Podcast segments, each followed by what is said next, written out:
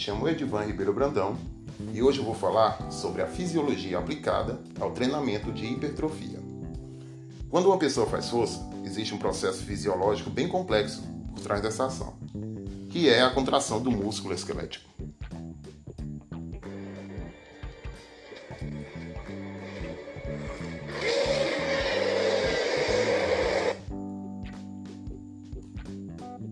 O som que você acabou de ouvir é do Hulk fazendo força. Agora vamos entender como acontece esse processo.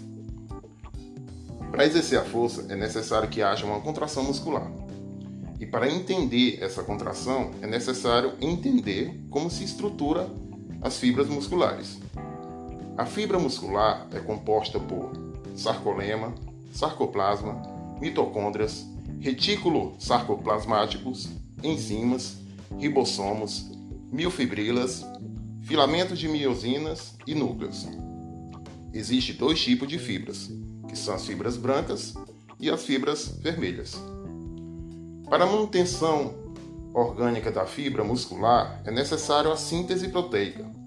Esse processo ocorre quando o DNA é transcrito como RNA mensageiro, cuja mensagem é traduzida em uma sequência de aminoácidos, transportado pelo RNA transportador, que no final dá origem a uma proteína.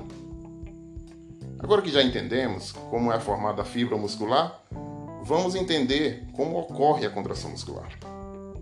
O processo de contração muscular é realizado pela unidade motora, onde o processo se inicia na célula nervosa, pelo, pelo dendrito, que recebe a mensagem de outro neurônio e transmite ao corpo da célula, que processa a informação, e o axônio leva essa informação para o músculo através de impulsos nervosos produzidos pela ação da bomba de sódio e potássio.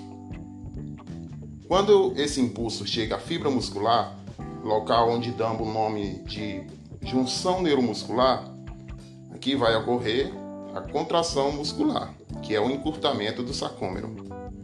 Essa contração ocorre da seguinte forma: o sarcômero recebe íons de cálcio e esse íon se ligam à troponina, ocasionando a união da miosina, da miosina com a actina, fazendo com que, é, com que a actina deslize sobre a miosina para o centro do sarcômero, ocorrendo assim o encurtamento da fibra muscular, que é a contração muscular.